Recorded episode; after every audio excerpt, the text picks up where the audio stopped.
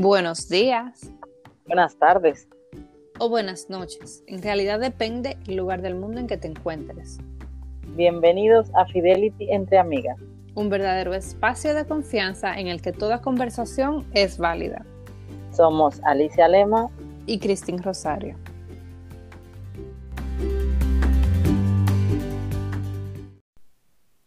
Hoy tenemos un episodio muy especial con el Team Waika, Nore y Mario, una pareja emprendedora con una extensa experiencia de aproximadamente 12 años en marketing.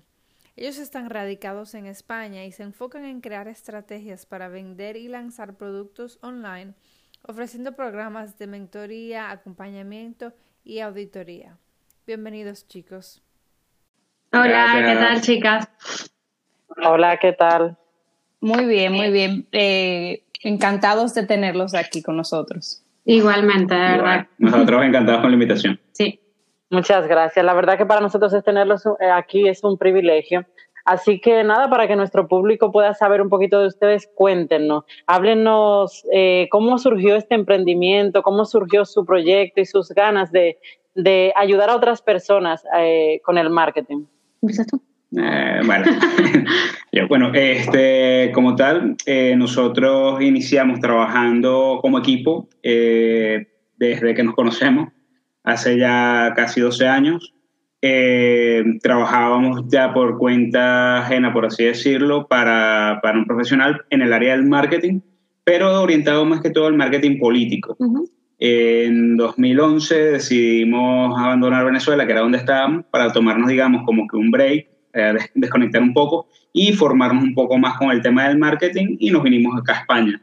Eh, una vez que estamos acá, que hemos terminado todo el tema de la formación, eh, decidimos emprender nuestro propio negocio ya que teníamos la experiencia y, dijimos, bueno, ya para qué vamos a estar buscando trabajar para otros si y tenemos la experiencia, los conocimientos, pues venga, vamos a, emprender y a poner este proyecto en marcha. Y así es como nace la idea principal de Tinguayca. Sí, aunque bueno, hay una cosa súper anecdótica que me gusta siempre resaltar. Y es el hecho de que eh, yo creo que más que decidir, yo creo que fuimos empujados a ello porque nosotros cuando llegamos aquí y decidimos finalmente como mm, eh, insertarnos en el mercado laboral, por llamarlo de alguna manera, eh, metimos currículum, metimos currículum, metimos currículum, o sea, pero no tengo ni idea de la cantidad de currículum que metimos y nunca nos llamaron ni siquiera a una entrevista. Nunca, yo no me lo puedo creer, yo decía, no, puede ser, no podemos ser tan malas, o sea, no podemos ser tan malos, ¿será que estoy haciendo mal el currículum? ¿Será que estamos haciendo mal? Y en realidad, bueno, hoy por hoy, bueno, ya hace tiempo en realidad fuimos conscientes de ello, pero hoy por hoy es que ¿sabes? Eh, en realidad fue que fuimos empujados directamente a esto. O sea, era como que no vas a perder tu tiempo buscando un trabajo porque tú vas a, en realidad, ayudar a otras personas, que era al final nuestra meta, ¿vale? Efectivamente, ayudar a otras personas a, ya hoy por hoy puedo decir, ayudar a otras personas básicamente a conseguir lo que hemos conseguido nosotros, vivir de lo que nos gusta a través de las plataformas digitales, poder trabajar con cualquier persona en cualquier parte del mundo y, vivir de ello, evidentemente, ¿no? Eh, que siempre nos lo preguntan, ¿pero ustedes viven de ellos? Sí, nosotros vivimos 100% de nuestro negocio. Sí, que pareciera que al momento de emprender acá en España, por lo, por lo que no voy a decir que es la regla general, pero sí es muy común, es que cuando de pronto en pareja tratas del tema del emprendimiento, mm. eh, lo ideal es que uno se dedique a emprender mientras que el otro por lo menos justifica con unos ingresos fijos, mientras que uno trabaja, el otro trabaja en el proyecto. Exactamente. Y eso no es nada más en España, eso también aquí en Estados Unidos pasa que siempre hay uno que es el más, el que se dice, ok, me voy a a lanzar, A descargar un poquito y, y, el otro está ahí de apoyo. Y eso está maravilloso, que ustedes hayan hecho eso bueno, nosotros, literalmente saltamos el vacío sin paracaídas. pero, pero con mucho valor, eso me encanta, me encanta. Y también me da mucha curiosidad saber cómo, con esos 12 años de experiencia, con un background de política, están ahora en lo que es el marketing digital. Y cómo ha cambiado eso en 12 años, porque hace 12 años las plataformas eran completamente diferentes, no teníamos Instagram, muchas de las que tenemos hoy por hoy que es la que nos generan dinero, no la teníamos. Tal cual, tal cual. Es, que, es que de hecho justamente una de las cosas que nos impulsó fue que eh, iniciamos nuestro recorrido con el tema político, o sea, en la parte digital, justo en la época que, coincide con la campaña Obama en el 2008. que fue donde se incursionó con todo el tema del Yes Weekend, el tema de utilizar y apoyarse en plataformas como Twitter y Facebook, que eran, digamos, los líderes del momento y sobre todo Twitter, para, digamos, que era para organizar todo el tema de activismo, voluntariado, para mover masa, eh, generar matrices de opinión. Eh, eso fue, digamos, ese inicio de lo que nos, o sea, esos primeros pasos que nos iniciaron en el tema digital. Eh, ya posterior, lo que hicimos fue como que analizar de, a ver, tenemos un conocimiento completo del tema del marketing. Ahora, ¿por qué no lo aplicamos dejando el tema político a empresas? Porque al final los conceptos y las bases son los mismos. Simplemente vas a cambiar eh, la idea de vender o presentar a una persona, que en este caso sería el candidato, y presentar un producto a una marca. Exactamente. Claro, bueno, empresas, eh, dueños, o incluso, primero lo que pensamos fue a nosotros mismos. A ver, si nosotros fuimos, capaces de posicionar a, este candidato eh, en, o sea, en, las redes sociales, que en aquel momento, dice Mario, Twitter y, Facebook, o sea, ¿por qué no vamos a ser capaces de hacerlo para nosotros mismos? Y luego, evidentemente, eh, ayudar a los demás a eso mismo, ¿no? A ganar visibilidad, a ganar notoriedad, a ganar autoridad y hacerse visibles en las redes sociales para poder posicionar sus productos o sus servicios. Es, es, muy importante también ver como que realmente nosotros a veces estamos súper capacitados, preparados y lo hacemos para otras personas y creemos como que no lo podemos hacer para nosotros. Sin embargo, cuando empezamos a, a emprender para nosotros mismos, vemos que es así. Nosotros podemos también desarrollar ese potencial que hemos puesto en otras personas, en nosotros mismos. Tal cual. Sí, sí. A ver, al final, al, al final no, en realidad. Al principio, eh, yo creo que es algo que le pasa a todo el mundo, nos pasó a nosotros. O sea, lo típico que empiezas a dudar de ti, de tus conocimientos, de si vas a ser capaz, de si lo vas a lograr, sobre todo por aquello de que nos estamos lanzando los dos, ¿no? Al vacío, como que íbamos a ser capaces y no tenemos ningún soporte atrás que llegue y diga, eh, tranquilo, que este mes... Eh, lo hago yo, no, es que no había nada atrás, ¿no? Entonces era, yo creo que cuando tú te ves, o sea, cuando tú saltas así, con todo y miedo, ojo, yo no estoy diciendo que aquí nosotros estamos... Eh, Sobrados de confianza. No, no, para nada. Nosotros teníamos miedo y muchísimo. De hecho, yo siempre digo, y en una de las conferencias que, que, dimos, bueno, antes de todo este rollo, una de las cosas que yo decía era que yo siempre tengo miedo. La gente lo duda, porque a veces dice, ay, es que su energía, su, están, son tan... Y ya, pero yo siempre tengo miedo. Yo siempre tengo miedo, siempre tengo miedo. Y Mario lo puede decir, yo siempre soy la que, yo soy siempre la que empiezo a dudar, pero ¿y si, y si, y si? Y él me dice, vamos, vamos, vamos, dale y ya está. Y es así, porque es que yo creo que cuando no tienes ese soporte detrás, o sea, aquí lo único es que tiene que ser sí o sí, no hay de otra. Que ese miedo ya se convierte yo cambiaría esa palabra de miedo a cautela. No necesariamente es un miedo de que te va a impedir hacerlo, sino cautelosa, porque al final también hay que ser cauteloso, no es nada más lanzarse por lanzarse. Claro, claro. Hay que saber que, te, que, que, aunque no tienes el paracaídas de a lo mejor económico, eh, confías en tu trabajo. Sin duda. Sin duda. De hecho, bueno, yo eh, sí que es cierto que, bueno, tú, eh, yo siempre he dicho que el miedo en realidad más que para eh, aterrorizarnos, que lo vemos así, en realidad eh, eh, yo tengo muy aprendido este concepto, pero nosotros también hicimos un trabajo muy fuerte de, de, crecimiento personal el año pasado para ayudarnos a soportar todo lo que venía o todo lo que estábamos prospectando para este año. y una de las cosas que nomás nos enseñaron fue justamente que el miedo en realidad está para protegernos.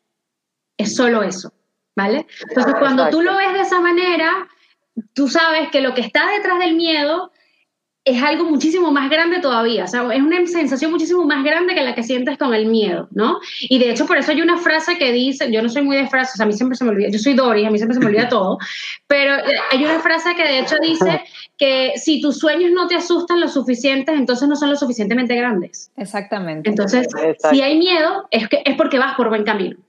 Y ya está. Ah, a mí me encanta escuchar eso, ¿sabes por qué? Porque una de las cosas que nosotras queremos proyectar en este, eh, en este proyecto, para la redundancia que nosotras tenemos, es que la gente entienda que no significa que no tenemos miedo, que no lo podemos hacer, pero que somos personas normales, común y corrientes, que quieren hacer cosas, que saben que podemos lograrlos, pero que no significa que en el camino no, no vas a tener obstáculos, porque muchas veces, ¿qué pasa? Que vemos como a las personas de éxito, como en un pedestal muy alto en el que nosotros no estamos ni podemos llegar y no vemos realmente todo lo que han pasado. Entonces, eso es lo que queremos enseñar aquí, que sí que podemos, que sí que podemos subir esos, esos peldaños para llegar ahí, y que en un futuro vamos a poder a lo mejor decir, madre mía, lo que me ha costado, el miedo que estuvo ahí, todo eso, pero que vamos a hacerlo. No, significa que porque no tengamos miedo no podamos hacerlo realmente. Es así. Sí, sí, sin duda.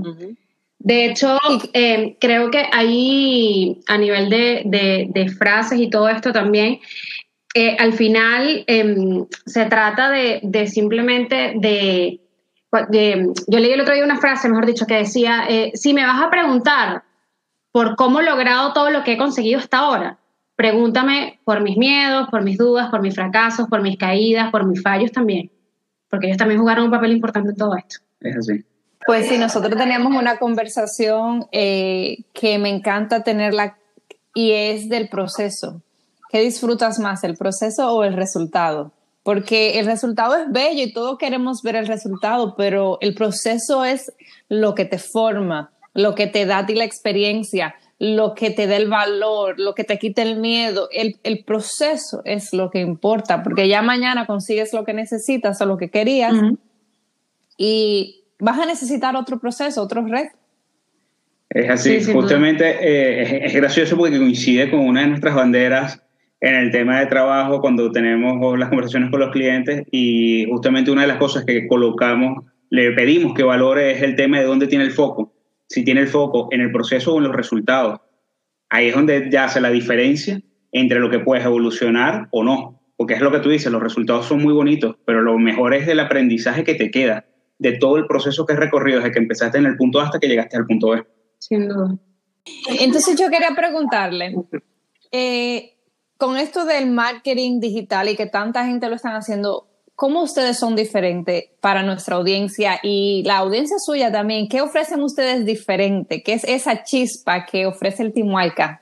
Yo creo que es eso que tú misma acabas de decir, esa chispa. Yo creo que más allá yo creo, y esto que le sirve de aprendizaje a todo el mundo, ¿no? Al final, eh, porque también lo vivimos, eh, mucho se dice al principio, no, es que tienes que ser diferente, para poder tienes que ser diferente, es que tienes que hacer algo, tienes que tener algo diferenciador.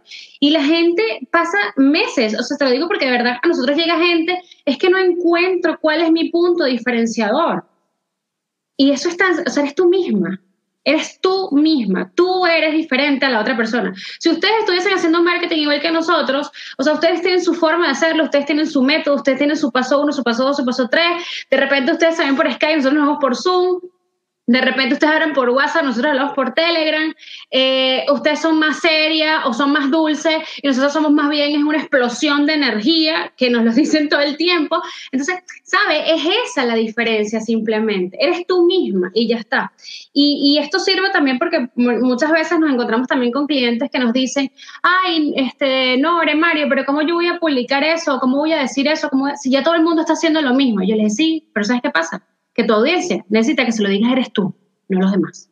Es algo súper, súper gracioso porque eh, lo aterrizas, o sea, vamos a aterrizar al, al, espacio de las plataformas digitales, al tema de redes sociales.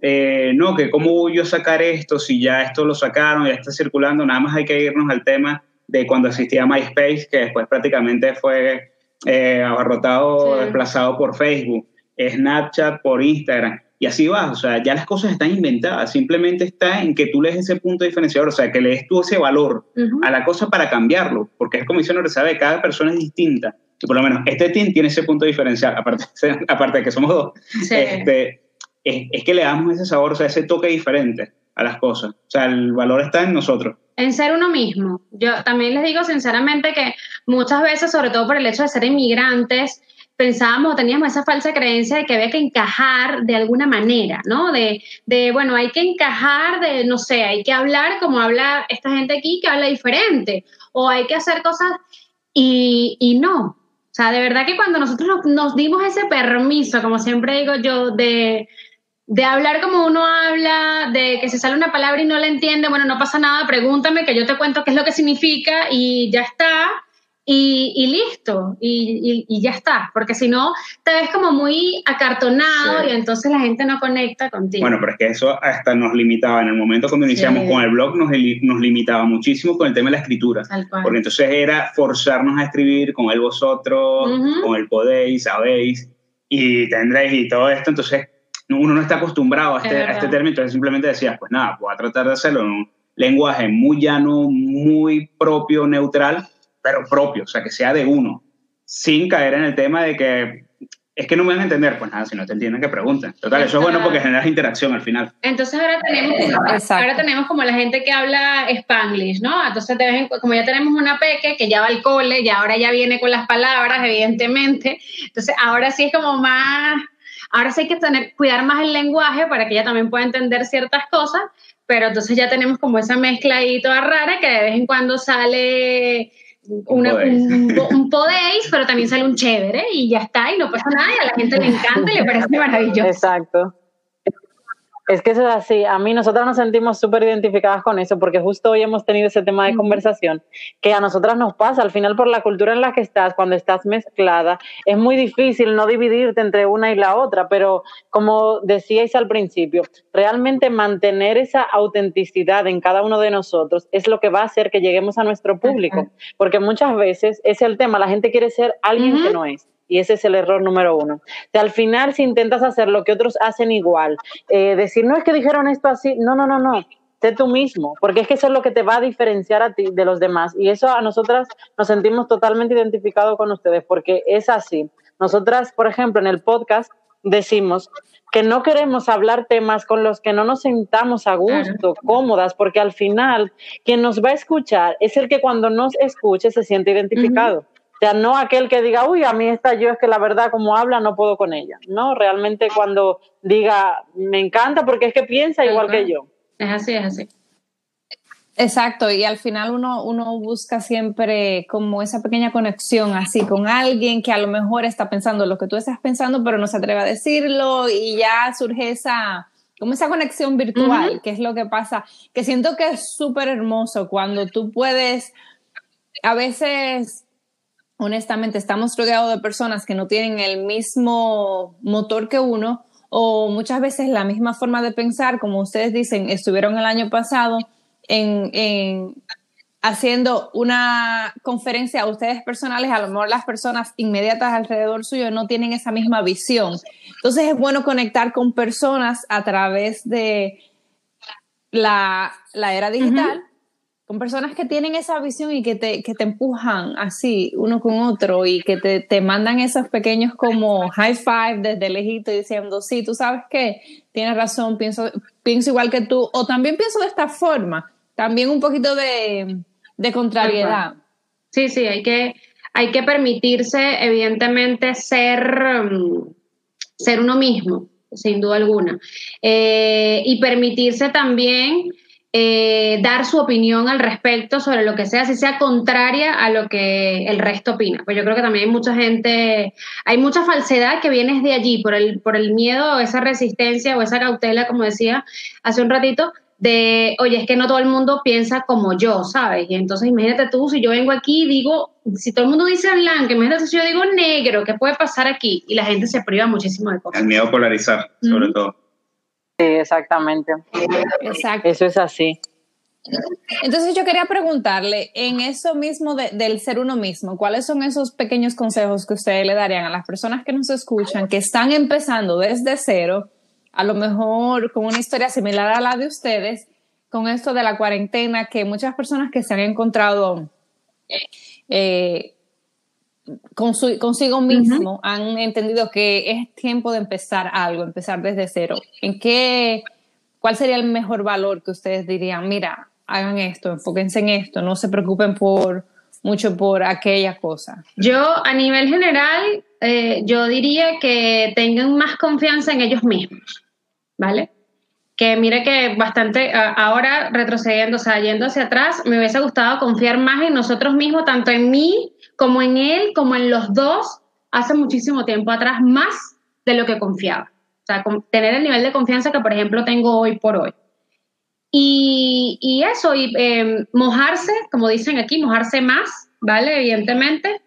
Eh, poder mm, permitirse, o sea, no importa si yo opino distinto, no pasa absolutamente nada. Eh, y ya está, ¿vale? O sea, yo creo que eh, es, de hecho eso es clave, ¿no? Cuando tú te permites eh, eh, decir, oye, mira, yo opino diferente a lo que opinas tú, eh, la gente conecta más.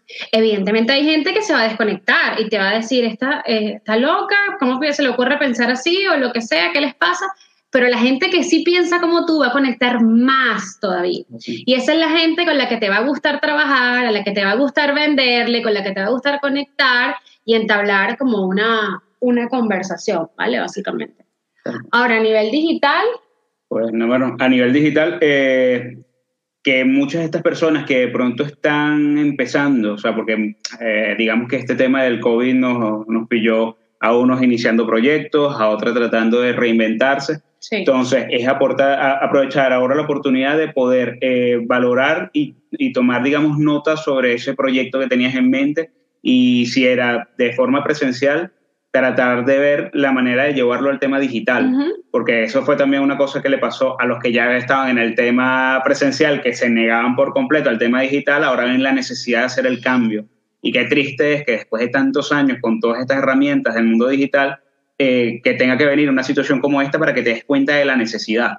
Entonces, simplemente eh, analiza, ve tu propuesta de valor, ver, o sea, ten confianza, como dice Nore, sabe, en tus propias herramientas, eh, ten seguridad en ti, en lo que sabes, en lo que le puedes aportar a las demás personas y llevar todo esto al entorno digital. O sea, ahorita es un momento súper, súper, súper importante para hacerlo. O sea, si no te has arriesgado todavía de pronto con el tema del vídeo, hazlo. O sea, es, una oportunidad de oro. O sea, en estos momentos te puedo decir Instagram, bueno, que está súper saturado del tema de live pues nada, incursiona en el tema de YouTube. YouTube ahora está súper genial para poder ir presentándote, para poder ir entrando, incluso hasta por el tema de publicidad, por el costo. Se está haciendo, creo que mucho más económico hacer publicidad en YouTube que hacer publicidad en, en Instagram o en Facebook. Sí, es verdad.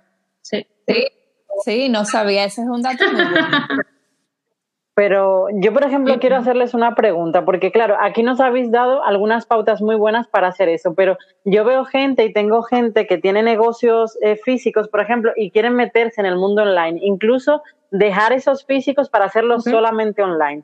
¿Cómo la gente puede hacer eh, pasar este tránsito realmente de pasar del off al online eh, en el marketing, porque yo creo que realmente hay muchas personas que, por ejemplo, no tienen ni idea, bueno, yo misma, o sea, estamos aprendiendo a manejar las redes, todo esto. ¿Cómo podemos hacerlo? ¿Cómo, ¿Qué consejos nos dan para eso? va a depender, por ejemplo, de si tienes, yo qué sé, imagínate, lo más sencillo, por supuesto, quien vende conocimiento. ¿no?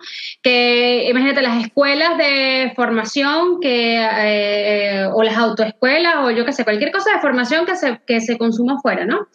Eh, nada, yo creo que, bueno, el primer paso siempre requiere eh, una inversión, ¿no? Por ejemplo, lo más lógico, lo mejor sería tener una página web y una vez tengas la página web bien estructurada, pues tener las redes sociales en función de tu audiencia, ¿no? Se supone que si ya tienes tiempo en este negocio, si no estás empezando, ya conoces muy bien a tu audiencia. Entonces, en función de esa audiencia, pues decidir cuáles son los canales con los que más te o sea, con los que más te vas a acercar a esa audiencia. O sea, ¿dónde está esa audiencia? Porque no todo el mundo está en todos lados. Aunque sí, mucha gente diga, yo por ejemplo, yo misma como tal, me pongo ejemplo, aunque yo tenga perfil en todas las redes sociales, yo me paso el 90% del tiempo en Instagram. O sea, si voy a consumir una red digital, yo voy a Instagram, no voy a Facebook, ¿vale? Ni voy a YouTube, ni voy a LinkedIn.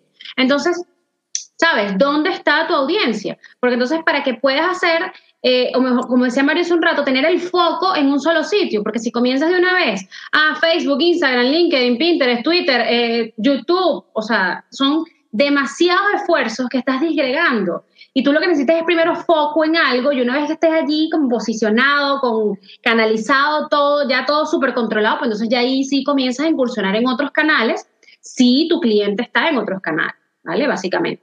Ojo, que no tienes página web o todavía no tienes para hacer esa inversión y de repente prefieres hacerle una, una inversión de formación, que también está bien, la página web puede esperar. Les digo de verdad, la página web siempre puede esperar.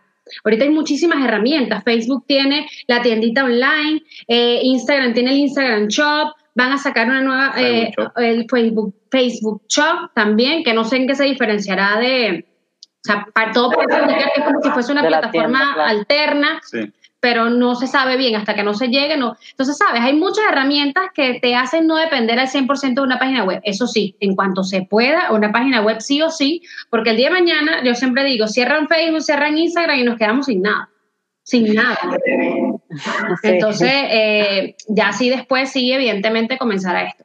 Y en el caso de las personas que vendan producto, eso, pues básicamente es comenzar a decidir, voy a Instagram, vale, me creo mi cuenta, decido el usuario, lo más lógico es que tenga, que sigas manteniendo la coherencia con esa, con ese... con esa tienda que tenías a pie de calle, por ejemplo, ¿no? Que tengas esa misma el mismo nombre, para que entonces puedas invitar a las personas que ya te conocían, entonces ya no empiezas relativamente de cero, te vas haciendo un nombre y comienzas a cargar tus productos. Y nada, básicamente ya después se trata de diseñar el sistema de ventas, cómo vas a vender, ¿no? Porque mucha gente piensa que, que, ojo, que sí se puede vender a través de las redes sociales, pero las redes sociales no son al 100% un canal de venta. Y eso es otro error que tiene la gente, que la gente piensa de, ah, bueno, si yo me hago una cuenta en Instagram y todos los días pongo un producto diferente. Mañana vendo. no. así no se vende. Lo, lo, positivo y lo negativo, porque yo lo veo positivo de cierta forma, de los canales digitales es que además de mostrar nuestro producto nos permite conectar con la gente. Y entonces hoy por hoy la gente necesita primero confiar en ti, construir una relación contigo para después comprarte. Y eso es a través de los contenidos, básicamente. Sí, bueno. Y la ventaja que tiene, como tú decías, estas personas que tienen una tienda física, que tienen un lenguaje, o sea, saben cómo hablar a su comunidad, simplemente el tema de apostar por recurrir a los mismos recursos, pero ahora a través de los canales online, o sea, sea Facebook, sea Twitter, sea YouTube, o sea, el canal que, marketing también. marketing también. O sea, es simplemente adaptar esto que ya tienes a los contenidos digitales, o sea, porque tu audiencia está ahí. Exacto. Sí, e, e, es algo que, es inevitable y no es algo que se va para nada. Al contrario, va a seguir expandiendo eso de moverse al mundo digital como negocio, independientemente de cuál sea el negocio. Es que ya no hay forma que un negocio no tenga un espacio eh, en una plataforma digital. Es que incluso yo a veces, nosotros cuando, cuando hablamos con gente que quiere emprender, una de las opciones que, que le damos, incluso desde el punto de vista también personal, por familiares y conocidos que nos han preguntado, siempre les decimos que antes de hacer la inversión de pronto en una tienda física, prueba primero con el tema online, porque te vas a gastar mucho menos. dinero invirtiendo en la construcción de una página web o en tu espacio digital a lo que vas a invertir en alquileres, permisos, eh, eh, ¿qué más? Alquileres, permisos, luz, servicios, o sea, los gastos que te representa montar una tienda física, o sea, si estás empezando, prueba primero con lo online. Y si el tema online te va demasiado bien y el mismo público te demanda que tengas un espacio físico para atenderle, pues pasas al tema físico. Pero, o sea, mi recomendación justamente en este momento para las personas que quieran emprender o que tengan su idea de negocio, háganlo a través del tema, a través de la vía digital. De hecho, ese sería el camino correcto. Exactamente. No, no tenían esa misma facilidad y, y estamos en una, en una época donde podemos ir creciendo a través de que las mismas plataformas van creciendo, que eso nos ayuda también a lo que es un poquito eh, el alcanzar personas orgánicamente en ciertas plataformas. Sí, sí, sin duda. No, incluso muchas veces lo que pasa con eso es que nosotros como que tenemos miedo a invertir eh, eh, en lo digital, cuando en realidad es lo que acabáis de decir, es mucho mejor y más seguro invertir en lo digital que en lo físico porque al final corres menos riesgos y los gastos siempre son menos. Bueno, aquí si supieras que, disculpa, es que si supieras que muchas de las personas que, que de pronto cuando nosotros arrancamos con esto acá en España, era el tema de tratar de convencer a la gente que tenía espacio físico de pasar al entorno digital. Y una de las cosas que nos esgrimaban, y me imagino que eso pueden tener ustedes también como experiencia, o les habrán comentado también, era que como el tema digital era algo que no era tangible, no tenían ellos cómo medir, cómo precisar, entonces tú decías, ya un momento, o sea, con la evolución de todo esto, ahora tienes el design, puedes agarrar y ver las estadísticas, ver la evolución de lo que has hecho, o sea, y puedes por lo menos tener cierta forma tangible la evolución de tu negocio a través de las redes digitales.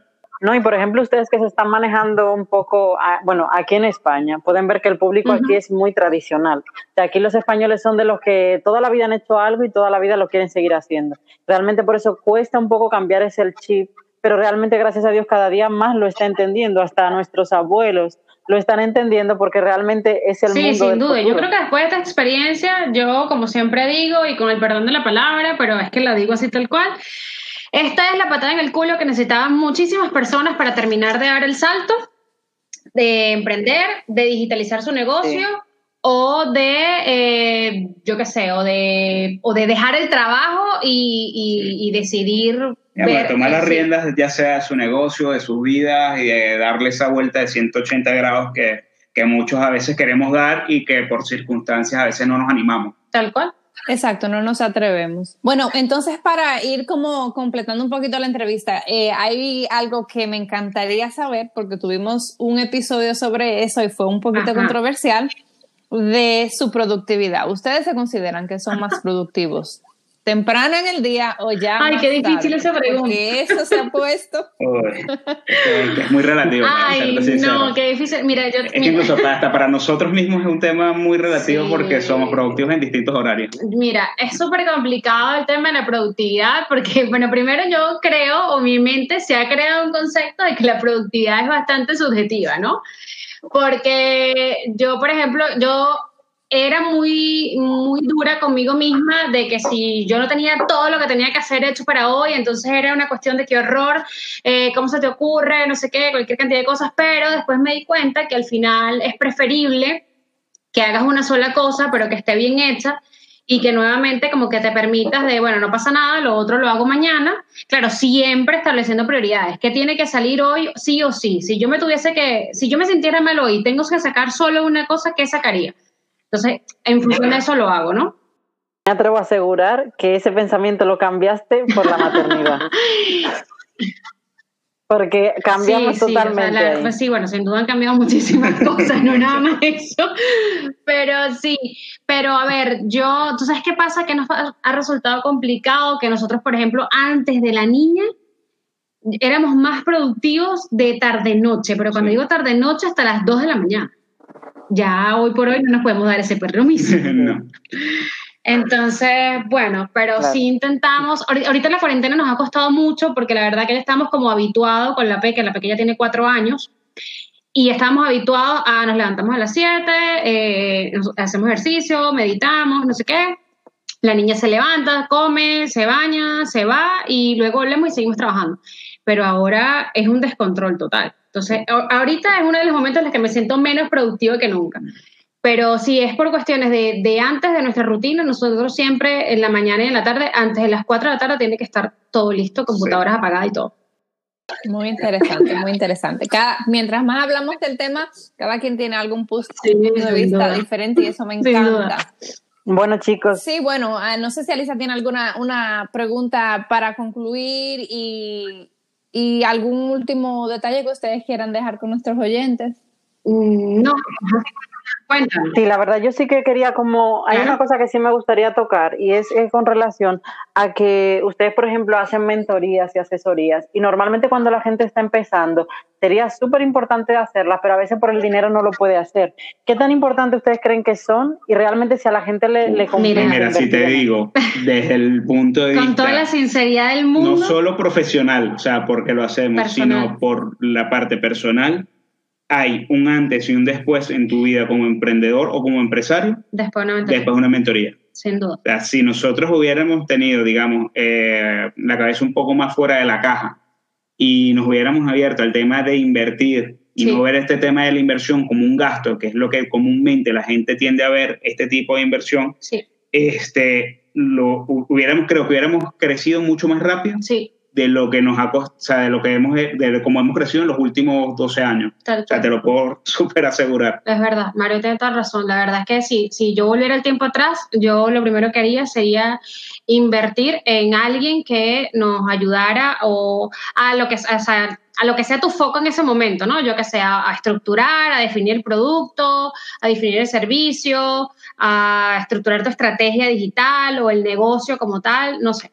Pero la verdad es que sí, hay un antes y un después de una mentoría y yo siempre, siempre, siempre aconsejo eh, invertir en ello. Nosotros, nosotros hasta el sueldo nosotros, de hecho, ahorita nos estamos mentorizando con, con, con un mentor, valga la redundancia, y es diferente. O sea, fíjate, por más de que nosotros ya tenemos nuestro negocio estructurado, el producto, el servicio, todas nuestras acciones digitales, siempre viene bien una mirada externa que te diga, hey chicos, eh, así no, vamos a probar esta otra manera y se nota la diferencia, se nota muchísimo la diferencia. Yo la verdad que estoy súper de acuerdo con ustedes, porque realmente eh, yo sigo muchísima gente que dice que al año invierten 100 mil, 200 mil dólares en, en, educación, en formación, en mentorías, y nosotros lo vemos como, uff, madre mía, pero cuánto dinero. Pero realmente yo creo que cuanto más invertimos en nosotros y en nuestro trabajo, sí, sí, sí, de verdad.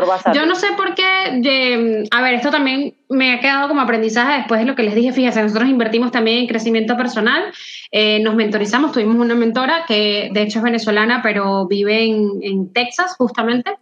Y, y, después de ello también nuestra visión cambió muchísimo. Y es verdad, y aparte ya yo lo había notado, cuando tú inviertes, eh, eh, pero le sacas provecho a esa, a esa inversión, evidentemente, o sea, es como despegas, o sea, los resultados se duplican, eh, yo qué sé, no sé, es como que es como si desbloquearas un budget, como digo yo, y entonces que comienza a fluir todo más rápido, el dinero, los clientes, todo, todo, de verdad que absolutamente todo.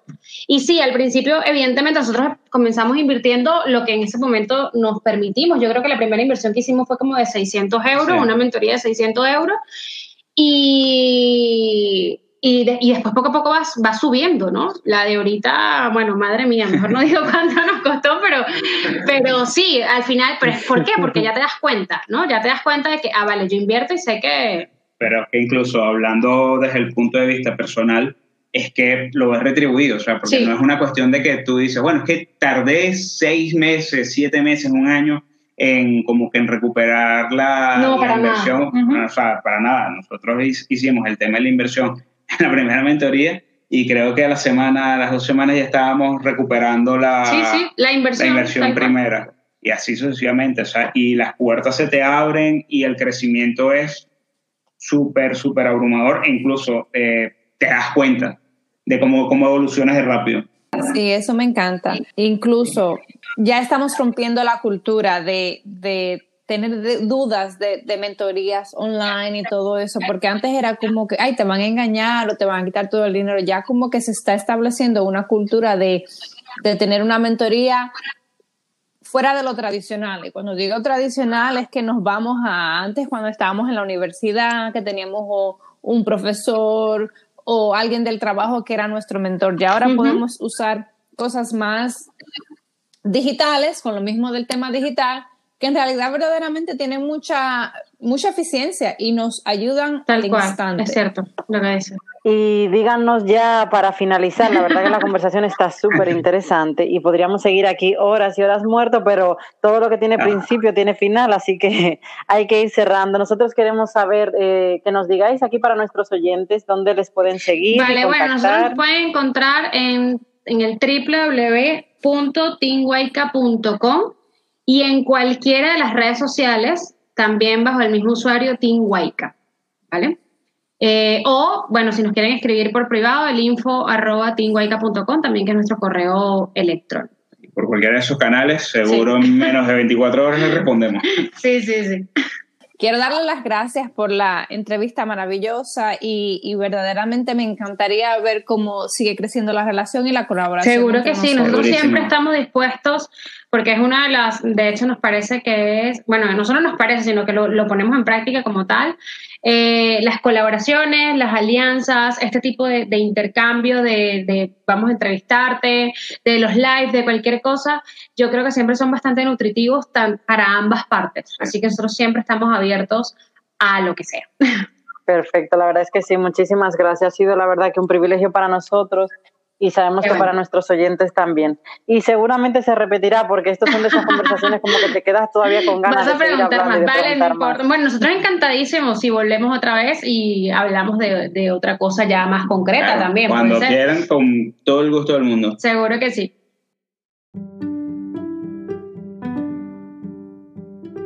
Gracias por dedicarnos este tiempo. Si te ha gustado, no olvides de encender las notificaciones, compartirlo y seguirnos en Instagram en fidelity.entreamigas. Con mucho cariño, hasta la próxima.